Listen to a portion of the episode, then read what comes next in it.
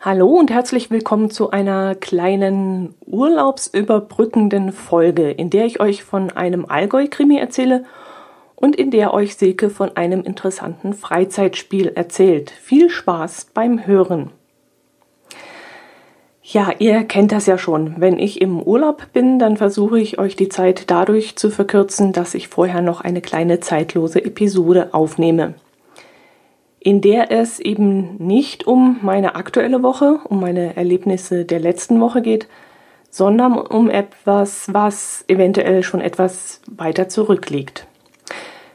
Diesmal soll es mal wieder eine Buchrezension sein, die ich machen möchte. Das Buch, das ich gelesen habe, habe ich auch nicht innerhalb von einer Woche gelesen, sondern über, ja, ich schätze jetzt mal acht Wochen. Und das ist ziemlich untypisch für mich ja gut, früher, früher, da habe ich ein, ein Buch innerhalb von drei, vier Tagen verschlungen. So ist das heutzutage auch nicht mehr. Inzwischen ähm, nimmt mich Podcasten so viel in Anspruch, dass mir einfach die Ruhe und die Muße fehlt, ein Buch an einem Stück durchzulesen. Aber normalerweise sind acht bis zehn Tage ein akzeptabler Zeitraum, in dem ich ein spannendes und ein unterhaltsames Buch schon noch durchlesen kann. Das Buch, um das es heute geht, heißt Kratzert und wurde mir vom Emmons Verlag kostenlos zur Rezension zur Verfügung gestellt, wofür ich mich ganz herzlich bedanken möchte. Ich wollte das Buch gerne lesen, weil die Autorin namens Ina May, so wie der Verlag äh, auf dem Buchrücken schreibt, im Allgäu geboren wurde und hier einen Teil ihrer Kindheit verbracht hat. Und ich wollte sehen, wie viel sie von ihren Erinnerungen, von ihren Gefühlen zu ihrer Heimat, von ihren ja, Wurzeln in das Buch hineinfließen lässt. Das war schon mal, wie ich finde, sehr gut. Sie hat sogar eine ganze Menge davon reinfließen lassen, was mich echt sehr erstaunt hat. Ich konnte mir nämlich nicht vorstellen, dass von diesem Heimatgefühl, das sie ja nur über ein paar Jahre hinweg aufbauen konnte, noch so viel übrig geblieben war. Aber entweder fühlt sie sich noch sehr mit dem Allgäu und den Allgäuern verbunden oder sie hat vielleicht auch die Allgäuer Mentalität sehr gut recherchiert. Ich weiß es nicht, wie sie es hinbekommen hat. Jedenfalls hat sie das sehr gut hingekriegt.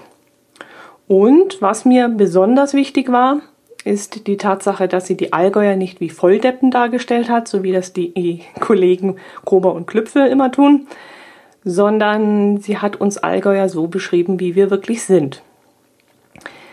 Der Roman selbst spielt in Nesselwang und ich möchte euch gerne mal die Inhaltsangabe vorlesen, die ich in meiner schriftlichen Rezension geschrieben habe. Die Rezension selbst veröffentliche ich in verschiedenen Foren und auch auf meinem Blog. Hm, wo sind wir jetzt? Da, da sind wir. Evelyn Eberius ist erste Bürgermeisterin des Allgäuer Städtchens Nesselwang. Sie leidet seit einem lang zurückliegenden Unfall an Gedächtnislücken. Damals wurde eine ihrer Freundinnen ermordet am Kögelmeier aufgefunden. Das ist zwar bereits 30 bis 35 Jahre her, aber noch nicht vergessen. Und plötzlich taucht ein junger Mann auf, der diesem Verbrechen auf die Spur kommen möchte. Aus sehr persönlichen Gründen. Alte Wunden werden aufgerissen, Erinnerungen kehren zurück. Ich schreibe dann auch gleich weiter, indem ich dann meine Meinung zu diesem Buch darlege. Da kann ich vielleicht auch noch ein kleines Stück vorlesen. Das drückt vielleicht am besten aus, wie ich an die Sache rangegangen bin. Ich bin voller Erwartungen an das Buch herangegangen. Die Gestaltung des Buchumschlags, das wertige Material und die Buchvorstellung, die ich in der Zeitung gelesen hatte, sprachen mich sofort an. Ich fing noch am gleichen Abend, an dem ich das Buch bekam, mit dem Lesen an. Leider wurde ich relativ schnell ausgebremst. Ich fand den Schreibstil sehr anstrengend und mühte mich schon ab dem ersten drei, vier Seiten durch die extrem verschachtelten Sätze. Manche Abschnitte musste ich mehrmals lesen, um die Zusammenhänge zu verstehen. Da ich glaubte, vielleicht zu müde zu sein, legte ich das Buch an diesem Abend wieder beiseite und versuchte es an einem anderen Tag erneut. Doch das Ergebnis blieb das gleiche. Ja, im Anschluss daran zitiere ich dann auch noch einen kurzen Satz von der Seite 15, um diese erwähnten, ja, extrem verschachtelten Sätze, wie ich das da geschrieben habe, ein bisschen deutlicher zu machen. Da stand zum Beispiel der Satz, Allerdings hatte es in der Gegend auch einige Tragödien gegeben, hinter den Türen hatte sich so manches Drama abgespielt. Der geheimnisvolle Kögelweiher hatte dabei oftmals eine Rolle gespielt, und Evelyn glaubte nicht, dass die Anwohner Renate Teubel vergessen hatten. Genauso wenig wie die anderen Opfer des Sees, die durch Schlingpflanzen als Täter umgekommen waren. Und hier meinte ich vor allem den Satz, genauso wenig wie die anderen Opfer des Sees, die durch Schlingpflanzen als Täter umgekommen waren. Also den Satz, den verstand ich nämlich überhaupt nicht und wusste so gar nicht, was die Autorin damit sagen wollte. Und ich musste ihn wirklich drei, vier, fünf Mal lesen und umstellen, bis ich dann ungefähr geahnt hatte, was die Autorin mit diesem Satz denn ausdrücken sollte. Hatten die Opfer des Sees Renate Teubel vergessen? Waren die Schlingpflanzen Täter oder waren die Anwohner selbst Opfer geworden? Das war so eine so saudumme Satzkonstruktion. Und ich glaube, der Lektor hat in diesem Moment echt geschlafen, denn das hätte er definitiv korrigieren müssen. Tja, und so etwas zog sich halt durchs ganze Buch und machte das Lesen deshalb nicht einfacher.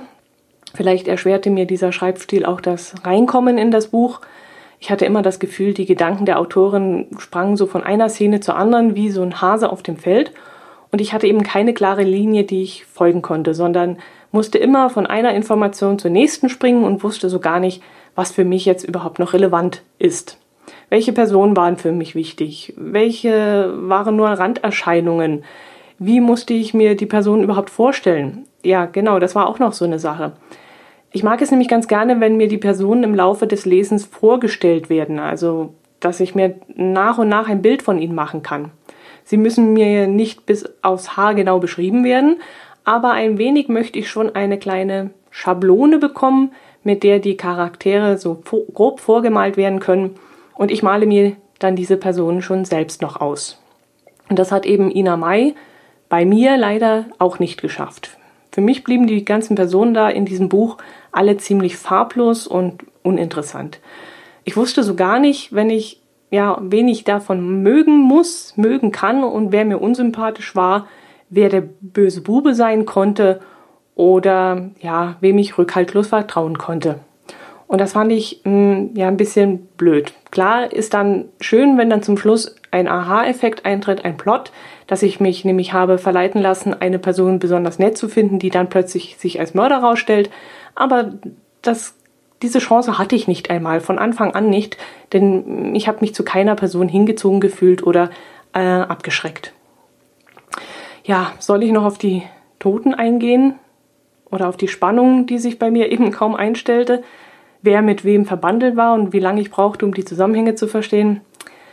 Nee, ich glaube lieber nicht, weil ich sonst vielleicht zu viel vom Inhalt verrate und ihr sollt das Buch ja schließlich auch noch selbst lesen. Wie gesagt, mich hat der Allgäu-Krimi jetzt nicht so vom Hocker gerissen, was aber nicht heißt, dass es euch nicht anders gehen könnte, wenn ihr das Buch lest. Den Link zu dem Buch findet ihr in den Shownotes. Er geht über mein Amazon-Konto. Ihr könnt es natürlich auch überall kaufen, wo es Bücher gibt. Es kostet überall 11,90 Euro und die ISBN-Nummer findet ihr auch in den Shownotes. Dort verlinke ich auch noch einmal zur vollständigen schriftlichen Rezension, Rezension auf meinem Blog. Da könnt ihr dann den gesamten Artikel noch einmal durchlesen, wenn ihr wollt und wenn ihr jetzt neugierig geworden sein solltet. Kratzert, ja, Kratzert, falls ihr wissen wollt, was das heißt, müsst ihr googeln. das verrate ich euch nämlich jetzt nicht. Der Bobson Bob, der weiß es schon und der eine oder andere Allgäuer natürlich auch. Gut, jetzt möchte ich euch noch einen Audiobeitrag einspielen, den mir die liebe Silke wieder einmal zukommen lassen hat. Sie hat nämlich ein ganz tolles, interessantes Spiel ausprobiert, das sie uns nun vorstellen wird. Ich verabschiede mich an dieser Stelle schon einmal. Ähm, am 1.9. um 1.09 Uhr gibt es wieder eine Sonderfolge aus der Reihe Schwank aus meiner Jugend mit Atmo, und zwar die Nummer 4. Ich war wieder mit dem E-Bike unterwegs, saß auf einer Bank, aber diesmal nicht alleine. Und es gab auch wieder Windgeräusche, also Atmo. Wer diese Atmo-Sache eben nicht so mag, muss die Folge ja nicht unbedingt runterladen. Aber ich glaube, ihr erfahrt da wieder ein paar sehr interessante persönliche Dinge von mir, die ihr hier in der regulären Hörmupfel-Folge vielleicht nicht so hört. Die nächste offizielle Episode erscheint dann wieder Mitte September. Ich hoffe, ihr hört dann auch wieder rein. Ähm, ich würde mich auf jeden Fall riesig drüber freuen, wie immer. Und ja, jetzt kommt also Silke zu Wort. Macht es gut. Servus.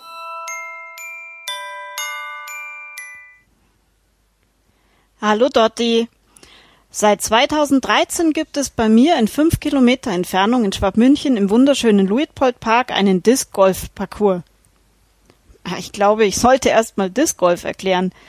Ähm, Disc Golf ist eine Variante des Golfspiels. Man benötigt einzig und alleine Frisbee-Scheiben oder spezielle Golfdisc, die als Anfängerset für ungefähr 28 Euro zu bekommen sind. Alleine diese Golfdiscs sind eine Wissenschaft für sich.